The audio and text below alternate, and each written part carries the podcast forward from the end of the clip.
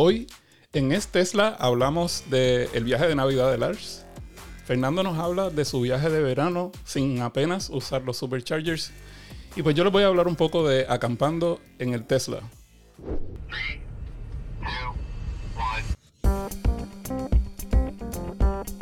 Bienvenidos al episodio 78 de Es Tesla, un podcast donde propietarios cuentan sus experiencias con Tesla. Compartimos historias y anécdotas, problemas y las soluciones que encontramos.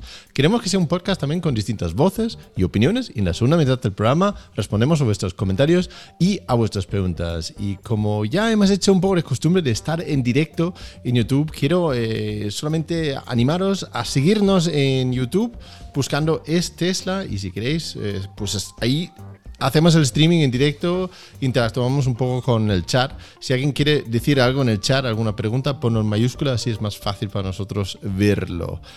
Pero por supuesto, si prefieres, lo puedes escuchar en Spotify, en Apple Podcast o cualquier otra plataforma donde se emite ya en diferido y cuando te da la gana, ¿no? Como si lo escuchas dentro de tres años. No pasa nada. Ahí está. Bueno, me llamo Lars y vivo en Madrid. Y eh, junto conmigo eh, tengo dos personas. Eh, Está Rafael Teslatino conmigo. Rafael, ¿qué tal? ¿Cómo estás? Bien, Lars, ¿cómo tú estás? Muy bien, muy bien. Ya eh, hemos empezado bien ahí 2022. Eh, ¿Tú qué tal? Todo tranquilo aquí, eh, pasando un día menos. Muy bien, muy bien. Y em, bueno, tenemos un invitado hoy también. Eh, no es Ignacio, Ignacio se encuentra, eh, no sé dónde está. La verdad es que está viajando como Willy Fox por el mundo y yo creo que, creo que está en Barcelona o algo así. Así que a ver si algún día vuelve, pero, eh, pero por el momento no está. Está con nosotros Fernando Tayón. Fernando, ¿qué tal? ¿Cómo estás? ¿Qué tal? Muy bien, pues esperando aquí a los Reyes, a que nos traigan a todos regalos, ¿no? Es verdad, es verdad. ¿Has puesto en la lista algún chuche o algo para el coche? Bueno, ya Elon nos dio el regalito del día 25, yo creo que por esa parte vamos bien. Eh, lo demás era, bueno, pues otras cosas, calcetines, pijamas y todo eso. Eso está muy bien, está muy bien. Fernando, esto es tu segunda vez en el podcast, ¿verdad? Estuviste en el episodio, recuérdame, era creo que en el 6 o 7 o así. 13. Mm, en el 9 creo que mandé una pregunta y en el 13 me, me invitasteis a, a, contar la historia completa. Yo tenía un, bueno, y sigo teniendo, un Tesla Model 3 tracción trasera con, con, de gran autonomía, eh, pero hubo un retraso en la entrega, entonces me prestaron un Model X durante dos meses y les eh, devolví el coche con 11.500 kilómetros más y un espejo retrovisor menos y bueno, os pareció curioso y, lo conté en ese capítulo. Efectivamente, me acuerdo, me acuerdo muy bien. Y desde entonces ya haciendo kilómetros con tu Model 3. Eh, sí, un montón. Eh, incluso pandemia mediante, tengo 57.000 creo y teniendo en cuenta que hay dos vehículos más en casa que también son eléctricos tengo un Renault Zoe eh, de 41 kilovatios hora y una Zero Motorcycles. Así, que, sí, sí. Sí que mueves los electrones ahí en, casa. Y, eh, y tu coche es un Model 3, pues tracción trasera, pero de gran autonomía, ¿no? Eso es. Eh, creo que alguien por ahí dijo que se vendieron 77 en toda España. fue ese que dejaron de, bueno, otro más de los que dejaron de fabricar o vender, ¿no? Igual que el, el mid-range y, todo esto.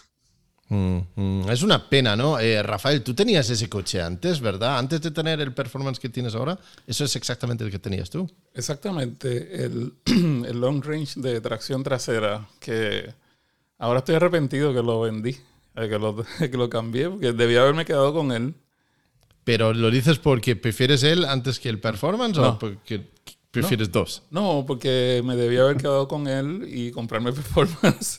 y entonces, claro, así, ah, lo podía. Uno, para gastarlo y otro para disfrutarlo, ¿no? Eh, o para rentarlo. El long range era perfecto para rentarlo. Sí, sí. Y Fernando, ese coche es especial porque tiene más autonomía incluso que cualquiera de los que ofrecen ahora, ¿no? Eh, ¿Cómo es? Sí. Mm, yo creo que ya las baterías nuevas lo han superado. Eh, autonomía EPA, que es la que vemos en la pantalla, eh, yo tenía nuevo 521, 523 mm. y, creo que hace tiempo que no lo cargo al 100%, creo que andaré los 487 o algo así. A ver, mm, lo bueno es que cuando mm, chateamos y, cada uno va comparando y dando los datos de su coche, a mí me duele menos, mm, porque parece que tengo menos autonomía, simplemente es que partí de un valor mayor. Ahora yo creo que están en 450 y algo, ¿no? 460 y poco nuevos. Eh, los nuevos no, son en 500, 600... A ver, Macaco, que es justamente de esos de 82 kilovatios, de, Macaco es el buen nombre del coche de mi mujer, tiene la batería de 82 kilovatios hora y marcaba nuevo 567, si no me equivoco. Así que que son los 614 WLTP, creo, ¿no? Algo así. 614, sí. Por ahí, no sé. El ese que nunca, nunca se consiguió de todas formas, así que da igual, da igual. Bueno, eh, ¿y, este verano has utilizado el coche entonces? ¿Has, eh, podido viajar recientemente? Bueno, este verano digo, recientemente, madre mía. El tiempo pasa aquí, no me entero. Han pasado siete meses, pero sí. Sí, porque tuve yo, entonces en esos tres meses de, bueno, me cogí tres meses de paternidad y estuve viajando mucho. Hice cerca de 6.000 kilómetros tranquilamente, porque pues vivo en las afueras de Madrid y bajé a Sevilla, eh, a Huelva, fui a Galicia, estuve por Asturias y, varias veces ida y vuelta a Andalucía y, a Castilla y León, ¿no? Y, y, me empecé a probar, gracias a una promoción que muchos conocerán, eh, una red de carga y, como al final necesitaba más tiempo por atender al bebé y comer y cambiar pañales, al final me resultaba más cómodo porque no tenía que cargar e irme corriendo. Eh, al final se traducía un mínimo de 25 minutos cada, eh, cada parada y a veces de hora, hora y cuarto, pues, pues eso, comida, eh, pañal y, me resultaba más conveniente. Y bueno, también es verdad que era totalmente gratuito y, y aproveché, ¿no? Hombre, gratuito es el mejor precio, está claro, ¿no? ¿Y, a, qué velocidad cargaban esos cargadores o cargan esos? ¿A 50? Pues casi siempre usaba de 50. Eh, alguna ocasión puntual que en mi trayecto había cargadores de 150, pero que solo son 150 si tienes una tecnología de 800 voltios. Por lo tanto, a mí me funcionaba a 400 voltios a unos picos de 77 más o menos. Y bueno, también era interoperable con Ionity, así que alguna que otra ocasión también estuve usando Ionity. ¿Y te funcionan bien con, eh, con esa promoción y todo sin problemas? Nunca tuve un problema. Mucha gente se queja de, pues eso, que terminan no funcionando o falla la aplicación. Hay que saber hacerlo en un orden determinado cada una de las aplicaciones. Sé que hay otras que son odiosas, pero a mí esta me funcionaba casi siempre a la primera.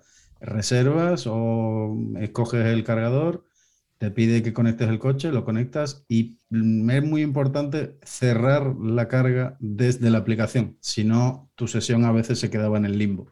Eh, sabiendo eso, que te pasa las dos primeras veces, llamas al teléfono de atención y, a mí siempre me han atendido rápido y bien.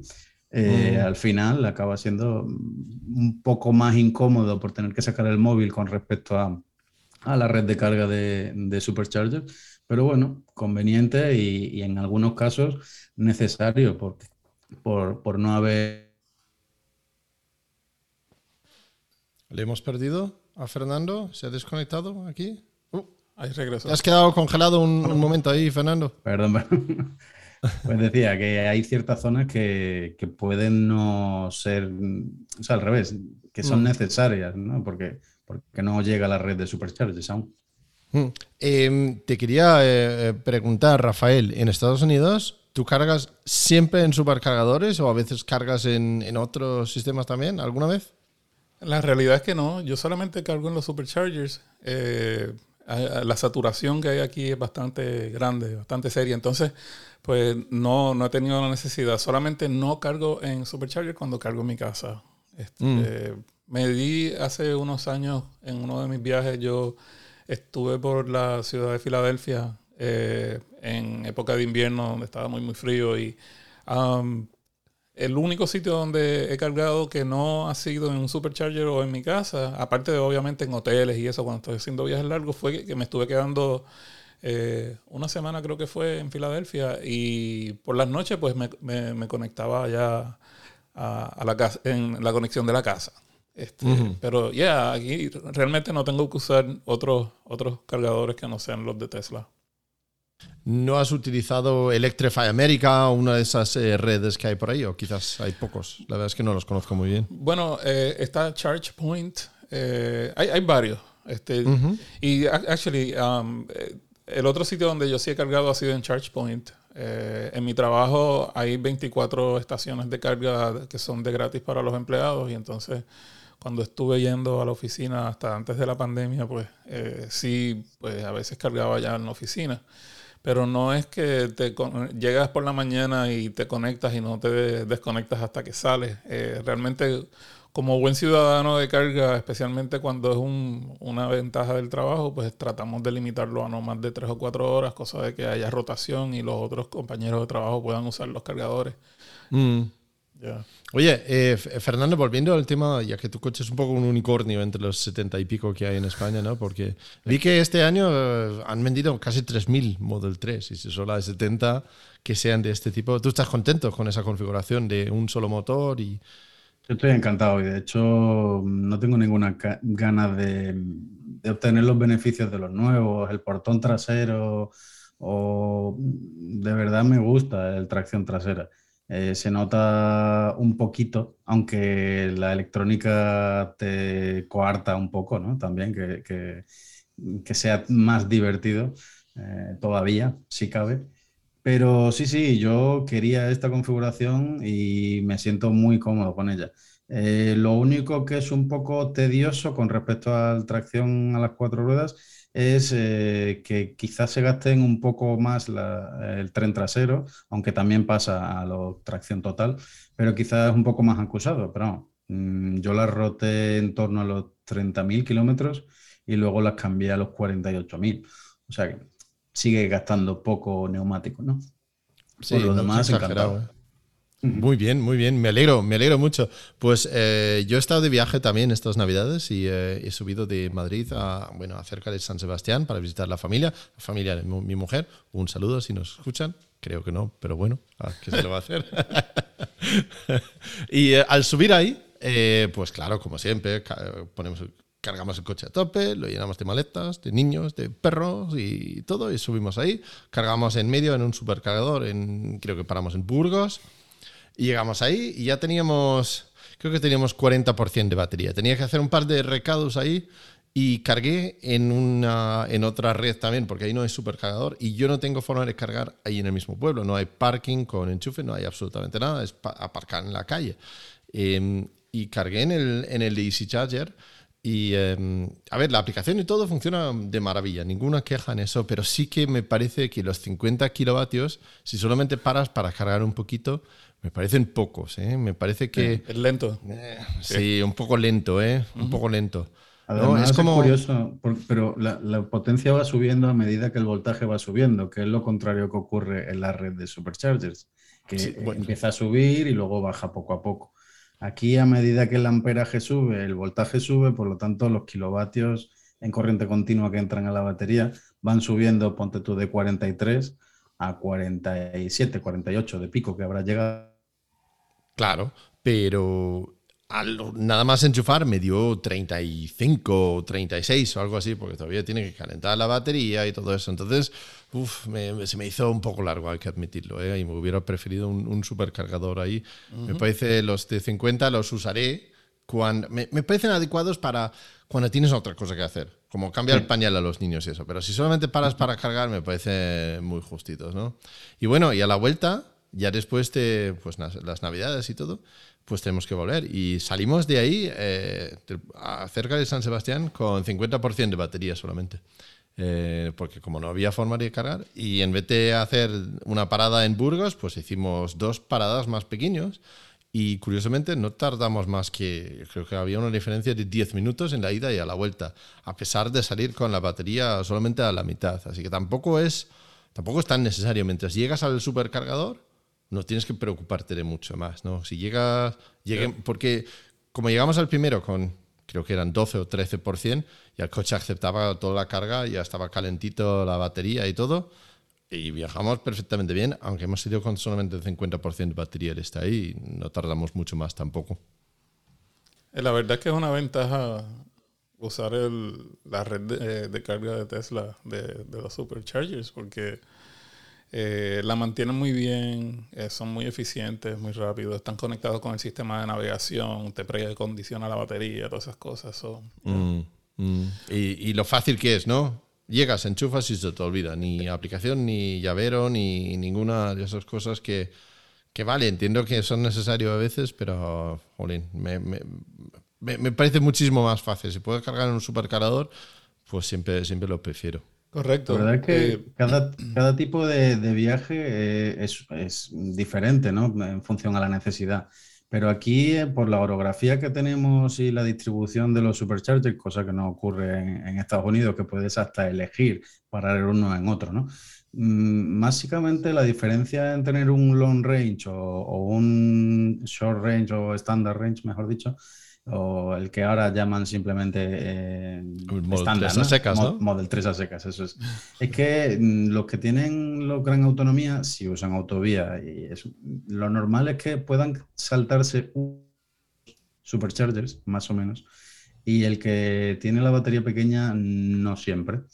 Y la verdad es que, mm, dependiendo de cada necesidad, eh, es mejor hasta parar más veces, mucho menos tiempo, para que tu carga sea más potente.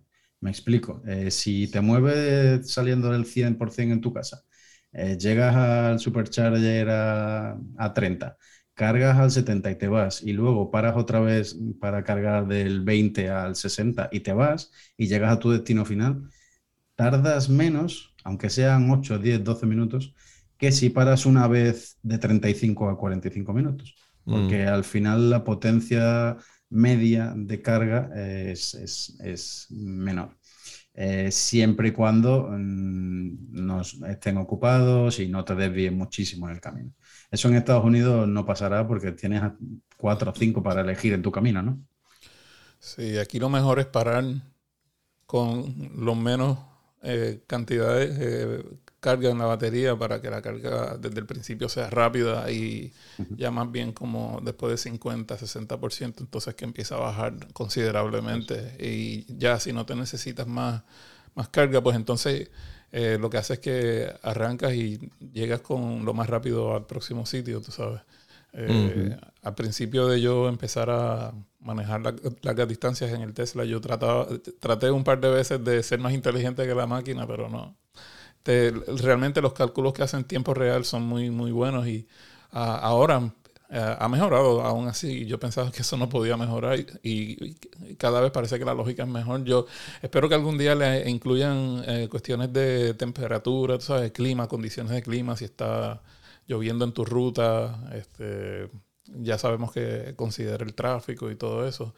Pero ya, es excelente realidad. Mm, mm. Eh, yo de todas formas, yo suelo parar más de lo que necesita el coche. No sé si es que me hago viejo y entre la vejiga y el sueño, pues tengo que parar cada dos, tres horas. Sí, es que ya tú estás viejito, man, ya tú estás viejito. yo creo que, es eso. pero a ver, es que tampoco hay tanta prisa. Parar menos tiempo e ir más rápido, al final, ¿qué vas a tardar? ¿20 minutos más, menos? Si da igual, si luego lo mismo llegas al lado de casa y te tiras una hora. Eso le mm. pasó a mi familia viniendo aquí al centro de Madrid. He tardado cuatro horas en su camino y luego dos en hacer los últimos 12 kilómetros. Bueno, sí, son, son, son típicos esas cosas. Y eh, Rafael, ¿tú has hecho alguna discusión, algún, algo también ahora, no? Eh, bueno, sí. Hablo de eso ahora. Quería referirme un poquito atrás a las preguntas que estamos recibiendo en el chat de momento. Eh, hay una que no estoy seguro, yo creo que yo sé a qué se refiere, pero está arriba al principio. Eh, dice RC More, ah, no sé el nombre correcto, pero eh, pregunta autonomía o range. Y yo creo que yo sé a qué se está refiriendo, que a veces hablamos de cuánto puede viajar el vehículo con la carga que tiene. Y en muchos países no se usa la, la palabra de autonomía. Yo, actually, hace como dos días atrás estaba mirando para estar seguro ¿verdad? De que estamos refiriéndonos a algo que, que, no es un invento de un sitio en particular y está en, la, el diccionario de, de, la Real Academia, que autonomía, entre otras cosas, se refiere a la capacidad de eh, operación sin necesidad de recarga de cualquier eh, dispositivo. Eso incluye los vehículos y demás. Pero sí, este, aquí cuando hablamos de autonomía, porque está la autonomía de que, que puede navegar solo en cuanto a tomar izquierda y derecha y saber a dónde va, que es autónomo, ¿verdad? Que es, que es autosuficiente y puede navegar las condiciones de tráfico, eh, tomar decisiones de cuándo tiene que parar y cuándo tiene que acelerar y todo lo demás. Eso es un tipo de autonomía, pero la autonomía que normalmente nos referimos aquí es eh, la, la, batería. ¿Cuánto puede eh, viajar sin necesidad de recargar? Si tiene más autonomía en ese sentido, es que nos referimos a la distancia que cubre. ¿Ya? También, Rafael, es una parte bonita de tener un, podcast internacional, porque cada uno llevamos una cosa distinta, ¿no? Las llantas, por ejemplo, para ti es la parte de goma de las ruedas, ¿no? Y para nosotros, los rines son las llantas, y para ti las llantas son los neumáticos. Yo he aprendido algunas cosas de, ¿verdad? Que lo, que lo que es coloquial en un sitio no lo es en otro. Este, Aquí tampoco decimos manejamos con el timón, ¿sabes? Algo que tengas un barco, claro. Exacto, con un barco. Eh, entonces, yo lo conozco por el, guía. El guía. el guía. El guía. Así le dicen. Yo estoy, eh, cada, cada, semana aprendo algo nuevo aquí del castellano en, en, este podcast, vamos. Sí, pero es rico, ¿no? A mí me encanta porque a mí se comunican conmigo gente de diferentes partes del mundo, estoy seguro que con ustedes también. Eh, mm. Amigos de, del Caribe, de, la República Dominicana, de, mm. de, Puerto Rico, obviamente, este, gente en Argentina y en Chile y en, Brasil. O sea, la audiencia, aunque no es gigante, es, cubre el mundo entero. Y eh, en mi lugar, particularmente a mí lo, lo, que más me gusta es poder ayudar a las personas a entender lo que significa vivir bajo la, el nuevo estilo de vida de movilidad eléctrica, ¿no? Que es más sustentable y otros cambios que uno también puede hacer que no solamente el vehículo, ¿verdad? Claramente, claramente. Entonces, cuéntanos entonces cómo has eh, viajado en, tu coche ya. Pues sí, este, eh, para los que nos están viendo por YouTube o nos están escuchando en el podcast, este, yo, nosotros tomamos unas notas, ¿eh? hacemos unas notas de qué vamos a hablar en el programa y yo puse una nota de que estuve acampando en el Tesla. Pero lo que, lo que no le especifique fueron los detalles, porque fue que de verdad, ah. de verdad no me fui a viajar a ningún sitio ni a acampar. Lo que pasa es que. y le seguimos, le seguimos dando golpes a esto este, desde que lanzaron la versión 11. Eh, hay muchas cosas que han cambiado y recuerdo, si no me equivoco, que en el último episodio yo hablé de el truco de la semana miro, siéntate a leer ese manual. porque han cambiado muchas cosas, especialmente los que ya eran dueños. Si eres nuevo, pues estás empezando a ver lo que es nuevo a la misma vez que nosotros. Pues entonces yo juraba que tenía ya un buen entendimiento de, de, la versión 11 y me di cuenta que no. básicamente lo que hice fue que me, me, senté en el garaje, en el carro, estaba casi como acampando en el carro, me puse a ir a todos los diferentes eh, settings, la configuración y, mirarlo todo y eh, ver cómo poder responder a las preguntas de las personas que están buscando cosas que están en el, en el, en el nuevo, en la nueva interfase del carro. ¿verdad? El, la experiencia es completamente diferente, es mejor en algunas formas, es peor en otras, pero por lo menos ya escuchamos que el señor Elon Musk dijo, eh, después de recibir tantas y tantas quejas por Twitter y me imagino que eh, el sistema es... Eh, Aquí en el podcast habrá escuchado el podcast y ha dicho, Mumba, si lo dicen ellos, habrá que hacerles caso. entonces, pues nosotros este, lo que estamos viendo es que hay cosas que hay que mejorar y pronto viene una actualización del sistema que va a mejorar algunas de esas cosas. Como por ejemplo, mucha gente se está quejando de que ahora no puedes ver el, el cómo eh, calentar los asientos eh, rápido como antes, que siempre estaba en la pantalla. Ahora no, ahora tienes que dar un paso o dos adicionales dependiendo en, ah, en qué condición tengas la pantalla en el momento. Y, al igual que eso hay otras cosas como eh, antes la indicación de la velocidad de carga mientras estabas en un supercharger era más obvia, ahora está pequeñito en una esquina de la izquierda y qué sé yo, pues nada, esa fue básicamente mi experiencia empezó el trabajo, se acabaron las vacaciones, estamos ahora de lleno en la casa y no tuve experiencias así de, de viaje, este, pero, pero sí, eh, eh, estoy tratando de educarme bien con la versión 11 que eso es otra cosa que a veces yo pienso que lo que yo tengo lo tiene todo el mundo y hay cosas que yo puedo hacer en la versión 11 mía, porque como yo tengo el FC de beta, que otras personas no lo pueden hacer y a veces me confundo con eso. Este, Por ejemplo, las visualizaciones yo las puedo expandir del tamaño completo de la pantalla. Creo que si no tienes el FC de beta, aunque tengas la versión 11, eso no se puede hacer.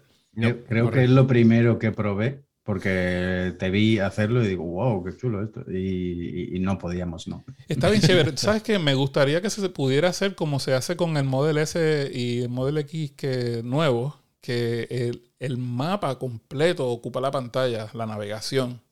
Pero también entiendo que no se hace con el de nosotros porque el, Model S y el Model X tienen esa pantalla frente al, al, volante. Sí, el dashboard de detrás del volante. Mm. Ya, entonces, um, pero... hay, hay, cosas en eso que no tienen sentido. Tú sabes que ahora eh, al poner el intermitente sabe la cámara de lateral en la pantalla principal. Pero, lo cual a mí me gusta, ya sé que a ti no, pero a mí, no me gusta. Pero en, en, el Model S y el Model X no sale en, detrás del volante, también sale en la pantalla principal, lo cual me parece terrible. Yo creo que justamente esa, ahí detrás. La intención es buena. Yo entiendo que la intención es buena, pero yo creo que lo deberán de permitir una de dos, o lo pongan en un sitio que yo tengo en mente ya, donde creo que funcionaría mejor, o si no, que te permitan a ti designar la, localización lo puedes, que lo puedas arrastrar así con la mano y lo pones en la parte de arriba, donde tú quieras, porque ahora hay un montón de espacio vacío que antes no existía. Este, especialmente ah, si pueden hacer la función de que las visualizaciones se pongan de tamaño completo en la pantalla, ahora hay un espacio justamente en el centro donde tú puedes poner eh, esa visualización de la cámara, eh, pero yo lo que hice fue que lo apagué. Yo lo prendí mm. para ver si me gustaba, lo detesto, lo apagué, no me gusta. Vale, vale, vale, vale. No, te enfades, ¿vale? Oye, otra pregunta o un comentario de Javier en el chat que dice, ahora simplemente no dice cuántos kilovatios está cargando, solo indica cuántos kilómetros eh, a la hora que estás cargando. Y eh, Javier, te tengo que corregir un poquito. Sí que, sí que lo pone, lo que pasa es que a mí también, yo también me quejé de eso, porque es difícil encontrarlo porque lo ponen pequeñito, pequeñito, arriba a la izquierda del todo. Y eh, si estás viéndonos aquí, aquí ves un pantallazo de esto, no sé si... Ahí se ve que pone que en ese momento estoy cargando a creo que 70 y algo kilovatios. Eh, entonces sí. que, sí que lo pone, pero yo tampoco lo encontré al principio. Y también depende de si lo tienes en porcentaje o en kilómetros, ¿no? Eh, en mi caso mostraba ambas cosas. así que... Eh, así que pone lo, de siempre, 78 kilovatios cargando, lo cual corresponde a 568 kilómetros por hora.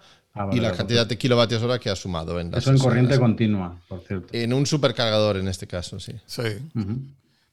Así han hecho muchos cambios que a mucha gente les ha gustado, mucha gente que está confundida. A mí lo que más me preocupa son la gente que son más, más mayorcitos, que no, no trabaja mucho con tecnología y eso. Esto, esto le está trayendo problemas a gente que sabe de tecnología. No sé si le va a causar muchos problemas a otra gente que no son tan... Para ellos el, carro es, tú sabes, de punto A al punto B, ¿no? Bueno, bueno, no sé. Yo sí, yo sí que veo importante, sí que hay cosas. Voy a decirle a Elon que, venga a hacer una barbacoa aquí y vamos a ver si nos sentamos a hablar, a ver cómo podemos hacer eso mejor.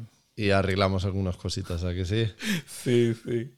Muy bien, muy bien. Pues aquí, en este Tesla, también nos gusta cuando participa la audiencia.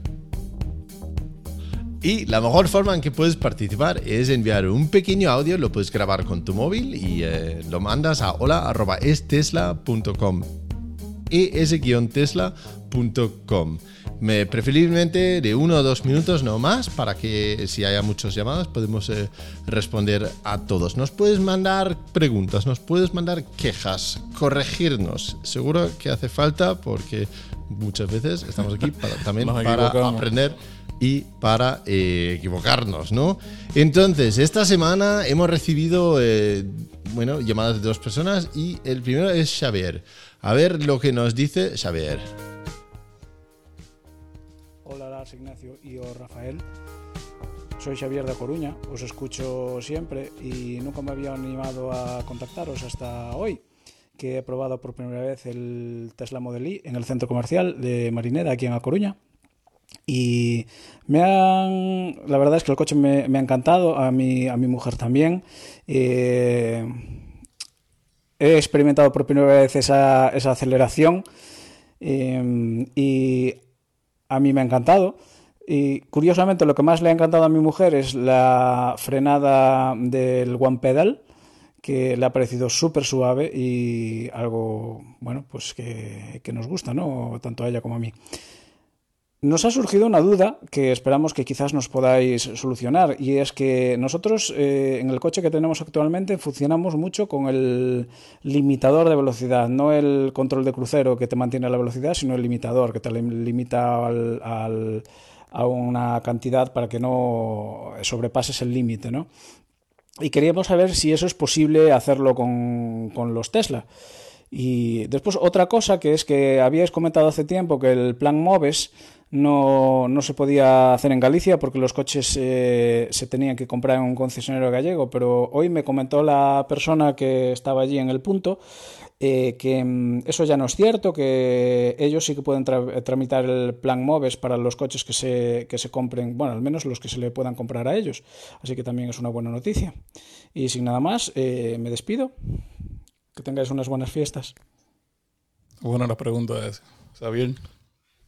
Eh, vale, perfecto. Déjame primero comentar lo del plan MOVES, porque... Eh, Eso es de allá de cierto, ustedes. en, en algunas comunidades sí que hay otras limitaciones, que tienes que hacer cosas especiales para poder a- a tener acceso al plan MOVES. Y Galicia era justamente una de ellas donde tenías que comprar o tratar con un concesionario que estaba en la misma comunidad. Eh, Tesla, como recientemente han, abierto eh, tienda en La Coruña, me imagino que es por eso que ahora eh, permiten tramitarlo desde ahí, lo cual pues me parece excelente. Si alguien va de Galicia va a comprar un Tesla y, y se quiere adherir al, al plan MOVES, que consulten con ellos directamente para asegurarse de que, de que es así y cómo funciona, porque los trámites son engorrosos. Hay que buscar bastante documentación, enviarlo, inscribirse, asegurar que todo está bien. Si, tienes una coma mal, te lo echa para atrás. Así que asegúrate de comunicar bien con, los, de, eh, los de en ese caso. Bueno, la pregunta entonces, Fernando, ¿dónde está el limitador de velocidad en tu coche? No tiene, ¿no? Limitar de velocidad o sí lo tiene. Me habéis pillado. ¿Dónde, Yo dónde creo está en el tuyo? Sí tiene. Sí, tiene, tiene. Rafael, ¿dónde, ¿dónde está el limitador de velocidad en, en tu coche? A ver. Sí, eh, bueno, tú puedes hacerlo de dos formas. Puedes usar la, la aplicación del móvil. eh, si bajas los settings de seguridad, eh, vas a ver que tienes varias opciones. Tienes lo del modo centinela, tienes el, el modo ballet y también tienes el, el modo de limitar el- el- la velocidad máxima. Eh, eso lo prendes, lo activas y, tienes que poner un, un número secreto, un PIN. Eh, creo que son de cuatro dígitos. Entonces así pues eh, puedes limitarle la velocidad si se lo prestas a alguien o si, si tú eres de pata pesada, tienes el pie de plomo y no te, no te no, no confías en ti mismo, pues puedes también activar eso, cosa de que eh, le limites la velocidad máxima, al igual que en el vehículo, que lo puedes ir a ver en los settings de seguridad. Es lo de límite de velocidad relativa o absoluta, ¿no? Creo que también hay una parte Eso es más bien para el, para el autopilot. para el autopilot, ¿no? Sí, cuando para- el autopilot o lo que es el modo crucero, que tú puedes indicar si, si va a hacer un, eh, cuando lo activas, que, que busque exactamente el límite de velocidad de la carretera donde te encuentras o eh, puedes ponerle un porcentaje o una velocidad absoluta por encima del límite. Digamos que tú quieres ir, yo pienso en, bueno, vamos a decirlo en kilómetros por hora. Si tú quieres ir 5 o 10 kilómetros por hora más rápido, lo puedes designar específico con ese valor.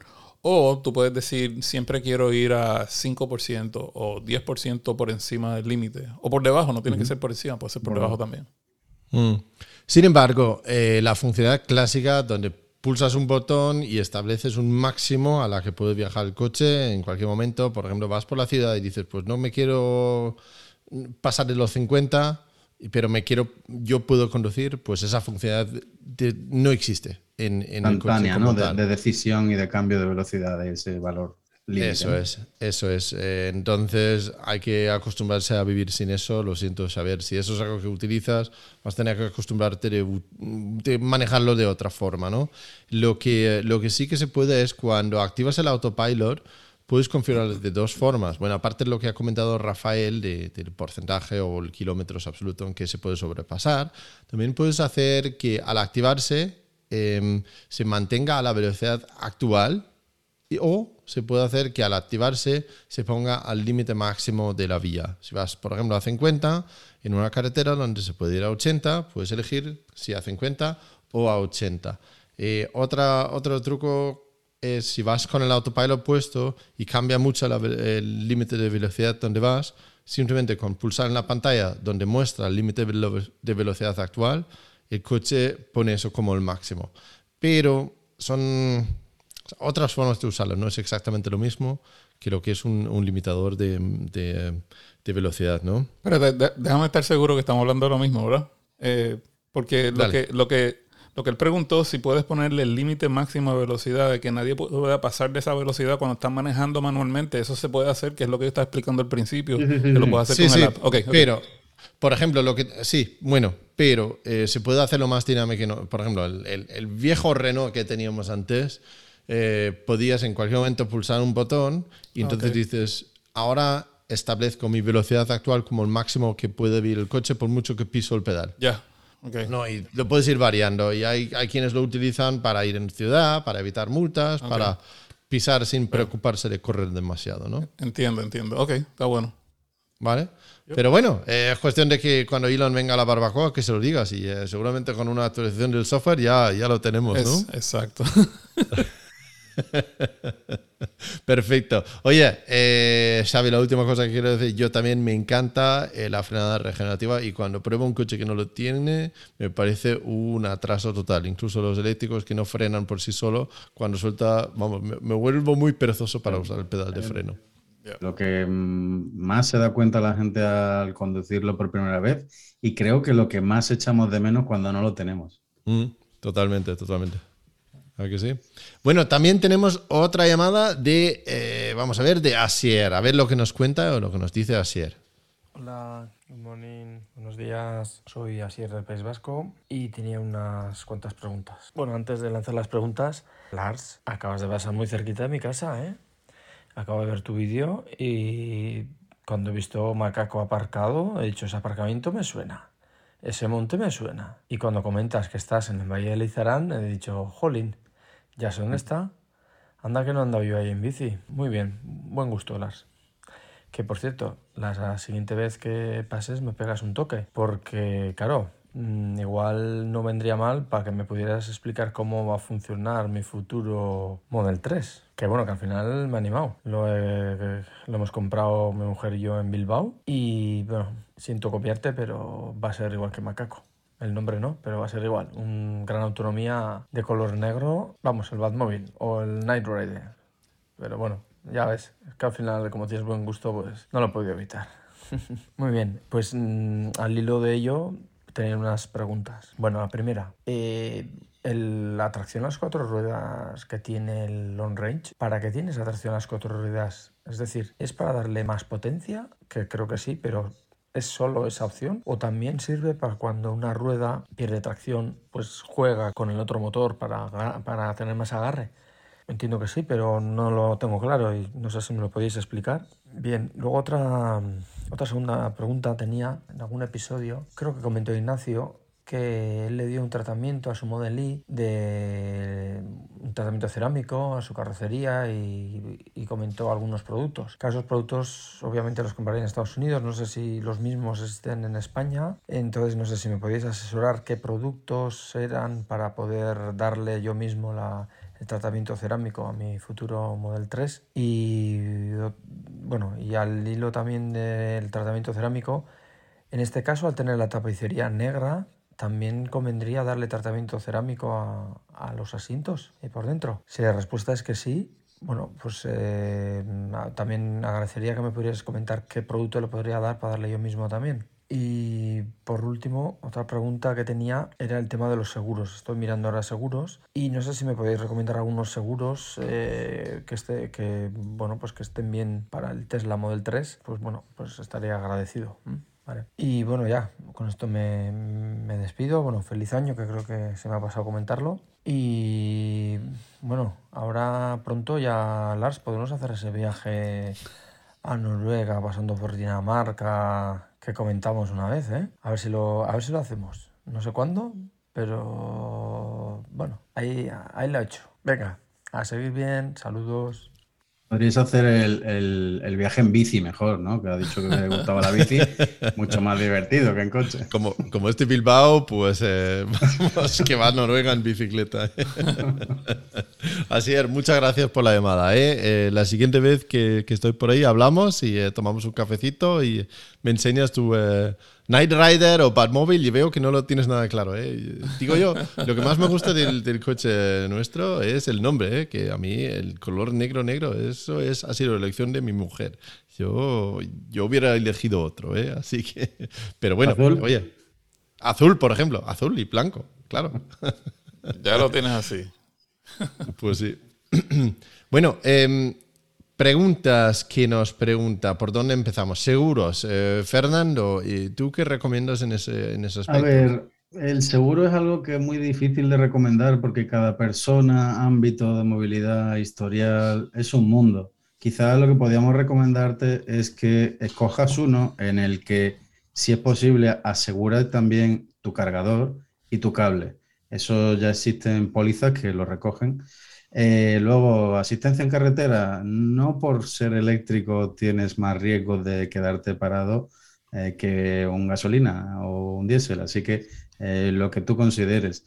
Pero mm, es que vas a ponerte a comparar y al que a ti te salga mejor la cotización. Mm, hay alguno oficial, ¿no? Aquí en España creo que tiene un acuerdo con Allianz pero ya casi todas las marcas tienen uno específico de vehículo eléctrico y cualquiera que te salga bien de precio, eh, sobre todo los dos, tres primeros años, si puede ser a todo riesgo o a todo riesgo con franquicia, y ya a partir del cuarto, quinto, lo recomendable es ponerlo a tercero con, con Marios extras, o bueno, cada uno tiene su opinión al respecto, ¿no? Mm. ¿Y eh, es muy caro? ¿Cuánto, ¿Cuánto se paga por uno? Fernando, tu ejemplo, por ejemplo, ¿cuánto pagarías por Pues- un, un seguro?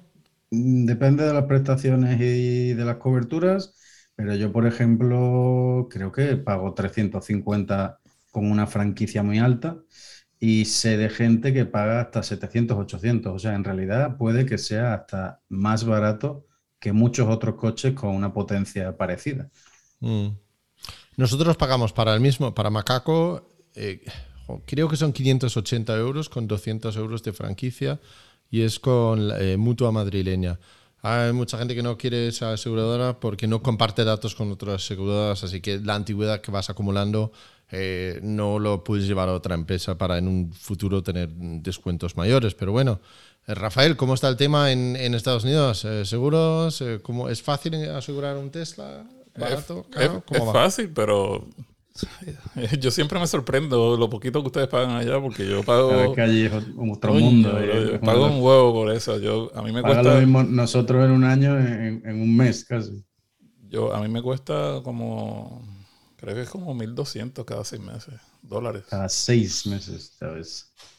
Creo que es algo así. 2.400 dólares al año, que son, son, son más de 2.000 euros. Al- no, mentira, mentira, mentira. Creo que Ah. son... No, más como 700 dólares cada seis meses, algo así. Yo creo que son Mm. como 1.400 al año. Tengo que chequear porque um, yo también tengo varios vehículos en mi plan de seguros. o tengo recibo unos descuentos. Es difícil saber si lo tienes solo. Acá lo que sí que mucha gente que tiene, eh, especialmente en California, que ya están usando el seguro de Tesla, que les sale más económico a ellos. Ellos dicen, yo no sé cómo, porque Tesla te monitorea y si tú haciendo muchos acelerones y todo eso, entonces no va, no creo que te va a salir más barato. A mí yo no quiero el de Tesla porque a mí me van a cobrar más de lo que yo estoy pagando seguramente, porque yo, yo, yo lo manejo divirtiéndome casi todo el tiempo, responsablemente, pero sí, yo, no, yo no ando como los viejitos por ahí, así que... Bueno, eh, sobre el mismo asunto, Javier en el chat eh, dice que paga 375 euros a Torre con franquicia de 450 euros, sin límites de kilometraje y con coche de sustitución en todos los casos. Y eso es con Pelayo. Eso me parece muy, muy económico también, para decir la verdad. Nice. la, verdad es que me sorprenden mucho los precios también de asegurar los Tesla. Yo pagaba más de mil euros al año con un BMW que tenía antes y era ya viejete y, vamos, no, no, entiendo cómo es tan barato asegurar un Tesla. Ahora, yo, quería aclarar una cosa, que um, la comparación mía no es solamente, es el asunto de que en general aquí sale bastante caro, porque yo no pago mucho más de lo que yo pagaba por el Mazda que yo tenía antes del Tesla. Yo mm. tenía un Mazda Speed 3, que es medio, tú sabes, medio deportivo, pero no es un, no es un carro carrera, nada por el estilo. Y yo creo que yo pagaba, digamos, si yo pagaba 100 dólares, al, el equivalente a 100 dólares al mes por el otro, eh, con el Tesla pagaba como 120, 125. O sea, que no era tanto mm. la diferencia. Pues no, pues no. Bueno, luego pregunta también por tratamiento cerámico. Eh, Rafael, de esto lo conoces tú muy bien. Cuéntanos un poquito. Sí, em, especialmente eh, yo creo que voy a orientar la contestación a, a lo que él hizo más énfasis, que es el interior eh, la gente se preocupa mucho por el interior blanco y es donde más útil parece ser el, tratamiento cerámico. Pero, eh, oye, lo que pasa es que el, interior negro simplemente no se ve que está tan sucio, pero si tú le pasas un paño cada seis meses te vas a dar cuenta que está igual sucio como. Tienes que limpiarlo como quieras. Lo que yo sí le, digo a la gente, eh, el producto que yo uso para el interior de tratamiento cerámica ese. Eh, se llama, yo no sé cómo pronunciarlo bien, pero es G-Y-E-O-N. Guión. El, guion eh, es, un tratamiento que es especialmente para los interiores, digamos, de piel. El Tesla no lo hacen con, piel de animal, es un, es un, sintético, pero la textura es la misma y se protege igual con ese producto. Así que yo lo que voy a hacer es que vamos a dejar el, el enlace al producto en, el, en la descripción del, del, podcast, cosa de que lo, puedan, lo puedan ver este, y ahí lo puedes, lo puedes comprar directo por Amazon. Por ejemplo, yo puse el link, si no, si no te sale el link, eh, como te dije, el nombre es guion, que es G-Y-E-O-N, Leather Shield. So, ese es el producto para proteger los interiores de piel. Um, se hace facilito, eh, tienes que seguir las instrucciones, pero tienes que ponerte unos guantes. El, producto viene con lo que tú necesitas, viene con una esponja, viene con un gotero eh, que usas para ponerle dos o tres gotas a la vez. Eh, tienes que limpiar los interiores primero, tienes que seguir bien las instrucciones que tiene, cosa de que antes de que apliques el tratamiento cerámico esté bien limpio.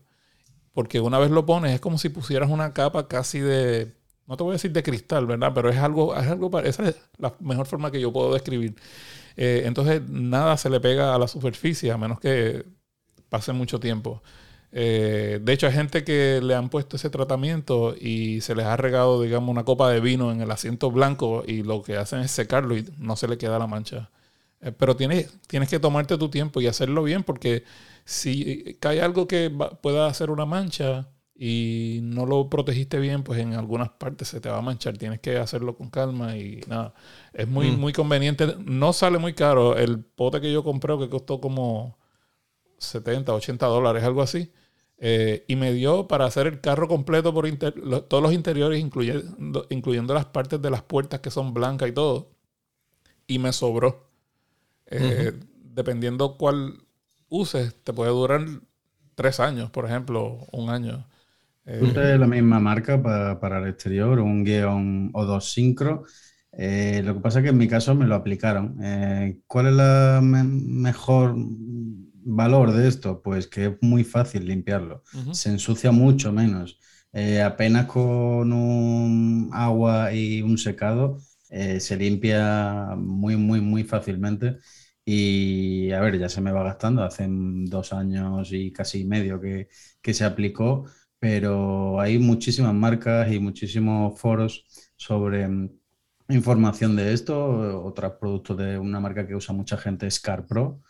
Y, y de todas maneras, si, si, no te atreves a hacerlo tú mismo, eh, dirígete a un profesional y que te lo haga, porque al, al fin y al cabo es un, es un proceso que si se hace lento y bien, eh, queda mejor y hace falta un curado, una serie de esperas. Exacto. Y, y, es algo que vas a hacer eh, cada dos a cinco años.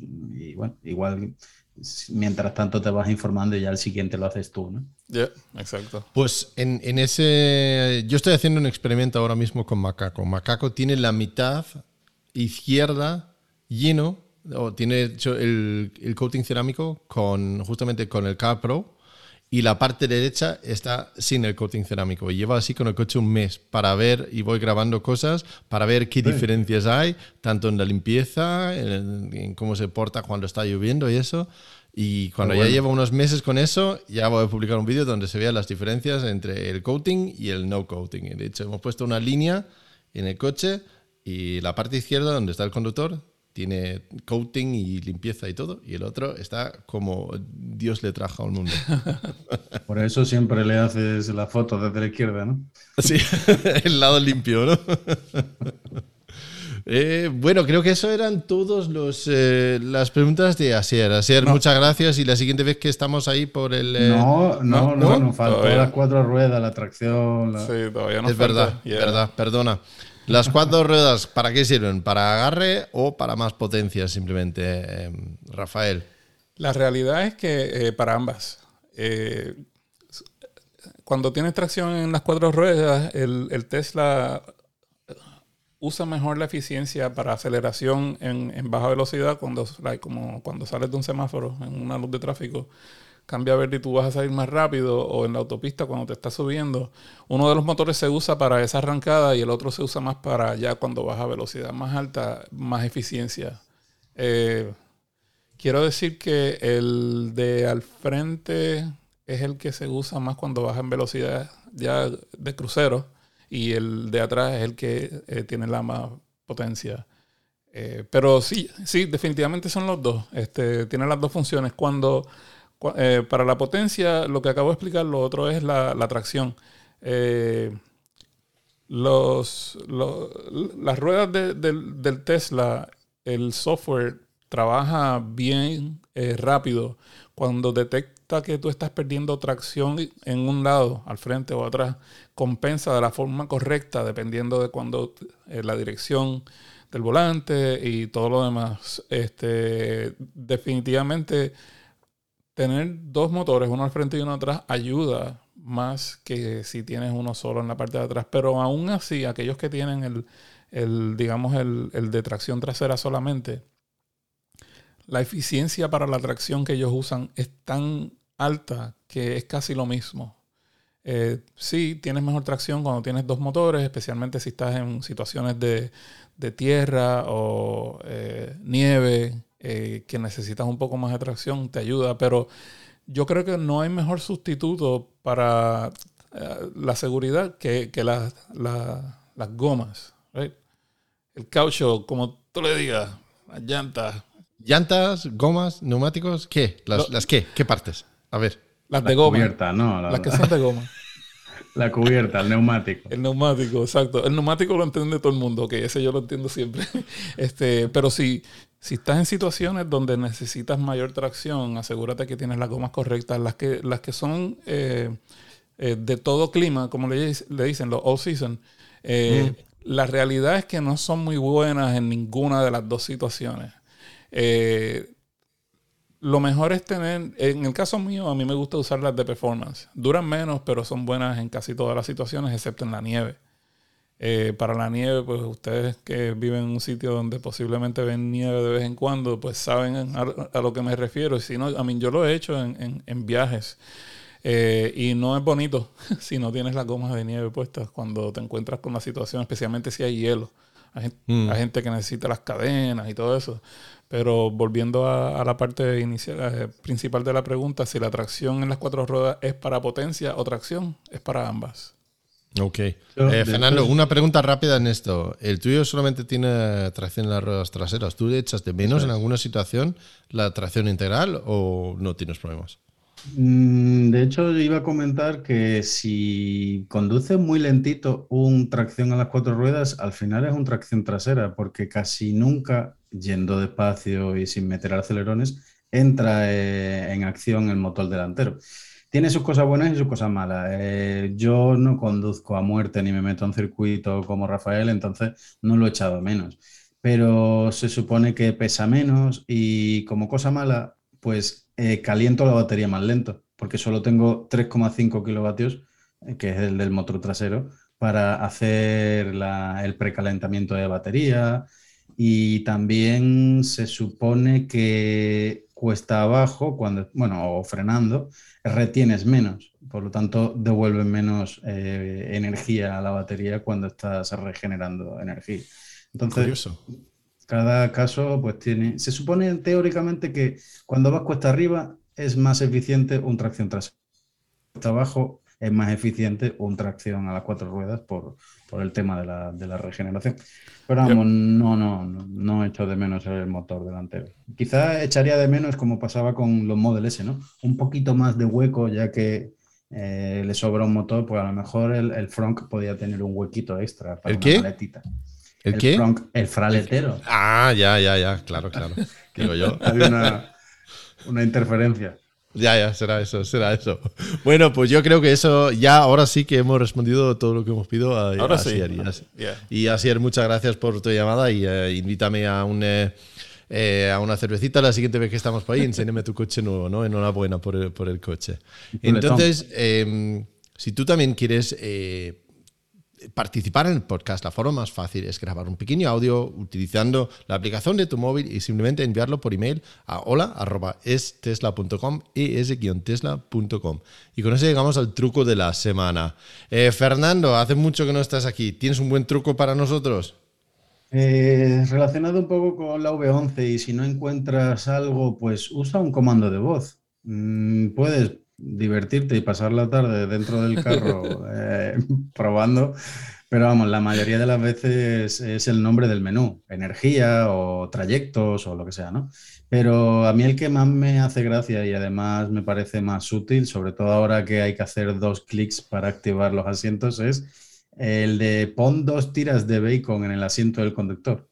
Es decir, activa dos rayitas de la calefacción eh, pon tres tiras de bacon a la parrilla y creo que activa eh, todo lo del el copiloto y el, y el piloto. Mm. Esa es mi, recomendación. Usa los comandos de voz que, quizás nos han escondido las cosas para que lo usemos más y toquemos menos y estemos más atentos a la carretera. Hay, varios que son curiosos. Puedes decir, tengo manos fríos y calienta el volante en los nuevos. O, tengo, tengo el culo frío y calienta el asiento también. eso, está, eso está muy bien. Rafael, ¿qué, eh, ¿qué tienes tú de truco de la semana? El truco de la semana mía de hoy es algo que yo constantemente recibo preguntas de esto, eh, al punto de que lo puse, está como eh, fijo en el profile mío de Twitter a un documento que yo escribí en inglés de cómo ayudar a las personas a economizarse por lo menos de 30 a 45 minutos eh, de, de tiempo cargando el carro cada vez que paran a cargar en un supercharger cuando van en viajes largos. Este, si quieren entrar en ese documento, es en inglés, pero tiene todos los detalles de por qué yo digo lo que voy a decir ahora. Y es que trata, trata de um, trata de seguir las instrucciones del Tesla. Cuando tú vas a viajar a un sitio, eh, si tienes que hacer más de una parada para cargar, la navegación del Tesla lo va a hacer automáticamente. Hay otras aplicaciones que, se, que la gente usa como Better Route Planner y hay otras varias por ahí. Eh, y hay gente que ni siquiera usa ninguna. Eh, yo he probado varias y eh, hasta ahora no he encontrado ninguna que me ayude mejor que la navegación eh, interna del Tesla. lo, que, lo que yo sí creo que deben de mantener en mente es que la precisión es bastante alta. si el vehículo dice, piensa que tú no vas a poder llegar, te va a decir que bajes la velocidad a cierta velocidad, cosa de llegar al próximo punto de carga. y trata de no pasarse, pasarte de listo, pensar que lo vas a hacer mucho mejor que el vehículo. Ya cuando tienes más experiencia, esto yo, estas son cosas que yo más les recomiendo a las personas que están empezando, porque ya cuando tú tienes más experiencia y tú sabes cómo eh, mejorar la eficiencia y todo lo demás, pues tú adoptas unas mañas tuyas propias eh, que vas a usar para, por ejemplo, te voy a dar un ejemplo, el vehículo decía que iba a llegar con, digamos, 10% de, de carga al sitio. Cuando, ya yo sé cuándo yo puedo acelerar para llegar más rápido al sitio y llegar con aún menos carga, ¿verdad? Digamos que, vamos a decir que en vez de 10 me hubiese dicho que era 25% o 30% que yo iba a llegar. Ya yo sé que a, cierto punto del viaje yo puedo darle más rápido y usar más energía. Y la ventaja de hacer eso en algunos momentos es que cuando tú llegas al sitio vas a llegar con aún menos carga. La velocidad de carga va a ser más rápida, además de que llegaste al sitio más rápido porque aceleraste un poco. ¿eh? Este, pero si no, eh, mantener en mente que esa estrategia es, es, la que más ayuda. Llegar con la menor cantidad de energía en la batería posible para que en el supercharger el principio de tu carga sea lo más rápido posible y así poder llegar más rápido al próximo punto de carga. Eh, mm. Es más útil, yo diría, cuando... Si tú vas a viajar a un sitio donde solamente tienes que parar una vez para llegar y después, ¿sabes? Eh, no, no es tan útil. Pero ahora que tenemos los waypoints, ¿no? Que ahí puedes añadir mm. más de un punto donde tú vas a ir de destino. Tú puedes hacer el, el, viaje de ida y vuelta en la navegación y así el vehículo te va a decir con cuánto cree que tú debes llegar a cada uno de los puntos, cosa de ser lo más rápido posible. Eh, ese es el truco mío de la semana. Ok. Ah, pues eh, mira, Jorge Pascual eh, del chat aquí en YouTube también nos da un truco para la semana y dice, para reducir el consumo en invierno, en los que no tienen bomba de calor, es quitar el, pues la calefacción o dejarlo en manual eh, a una temperatura fija. En vez, de, en vez de tenerlo en automático, ya que suele soplar con bastante fuerza, lo cual en general no lo necesitas en un viaje largo, ¿no? Eh, mi truco de la semana es relacionado con la versión 11 del software porque hay algunas cosas que me falta en la pantalla, pero es muy importante asegurar que está bien y es asegurar cada vez que tú sales, coges el coche, yo ahora quiero que el, el dashcam, el Tesla Cam grabe. Si, no, si pasa algo, vamos, me fastidiaría enormemente si no graba. Y entonces yo tengo ahora un checklist, como, los, como los pilotos, ¿no? De un prevuelo, un checklist donde dice, pues primero tengo que mirar las, eh, la presión de los neumáticos y luego tengo que mirar que la cámara está grabando. los neumáticos se mira en el menú de servicios, ahí ves la presión de los neumáticos. Hay que rodar un poquito para que da la lectura. Y la, eh, la, cámara, si tú entras directamente en el menú principal del coche, se tiene que ver la cámara con un puntito rojo. Si no ves ese puntito rojo es que no está grabando, quizás el disco está lleno, no está bien conectado o hay cualquier otro problema. Y eso significa que si tienes un accidente no tienes forma de grabarlo. Así que hazte tu pequeño checklist antes de salir hasta que Elon ha ido a casa de Rafael para que ponga las cosas en los sitios donde deberían estar. En donde tiene que estar, exacto. tiene Muy bien. Tiene muchos temas pendientes. Tiene sí, sí, sí, sí, sí, sí, está claro, está claro. y claro, para disfrutar la barbacoa de Rafael también.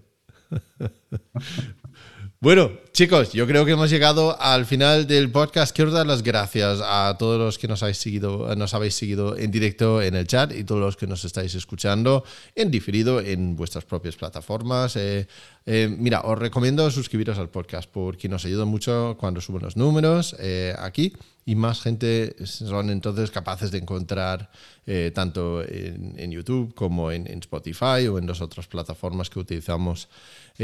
Y eh, Fernando, muchas gracias por venir aquí al podcast. Si alguien quiere contactar contigo, preguntarte cosas sobre pues, tu moto eléctrico, tu Zoe eléctrico o tu Tesla eléctrico, ¿dónde te pueden eh, contactar? Tanto en Telegram como en Twitter con Fernando Tallón, todo junto. Y bueno, en algún que otro podcast también dentro del canal de Lars, de, de Todos Eléctricos. Y, pero vamos, respondo antes al Telegram que al teléfono, casi directamente. bueno, sí, importante decir que eh, Fernando tiene un, eh, un, podcast donde entrevista a personas y lo publicamos en, eh, en, en Todos Eléctricos. ¿Cómo se llama el podcast, Fernando? Sobremesa sobre ruedas. Sobremesas sobre ruedas, muy bien. Eh, ¿Cuándo vamos a tener un episodio nuevo? ¿Estás preparando algo? Pues sí, sí, sí. Mm, Tengo ahí pendiente por hacer. Tengo ahora unos días de vacaciones, así que seguro que pronto va a salir uno. Perfecto. Rafael, cuando Elon Musk quiere ir a tu casa para la barbacoa, ¿dónde tiene que encontrarte? ¿Cómo se pone en contacto contigo? Bueno, Elon tiene mi teléfono, pero. y mi email. Pero si me quieren conseguir rápido, me pueden escribir mensaje directo por Twitter a Teslatino. Eh, pueden seguir todas mis cosas que yo pongo ahí también. a consejos, educación, entretenimiento, al igual que en YouTube, ah, bajo Teslatino.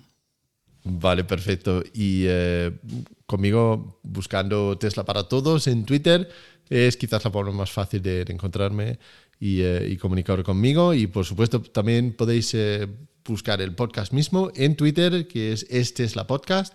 Escribirnos ahí, mandarnos un mensaje y feliz año a todo el mundo. Espero que este año pues el bicho nos deja viajar más, vernos a todos y eh, pues mover esos coches eléctricos, ¿no? Yep, yep. Bueno, chicos, sí. nos vemos en breve en la semana que viene. Chao. Hasta luego. Cuídense. Bye.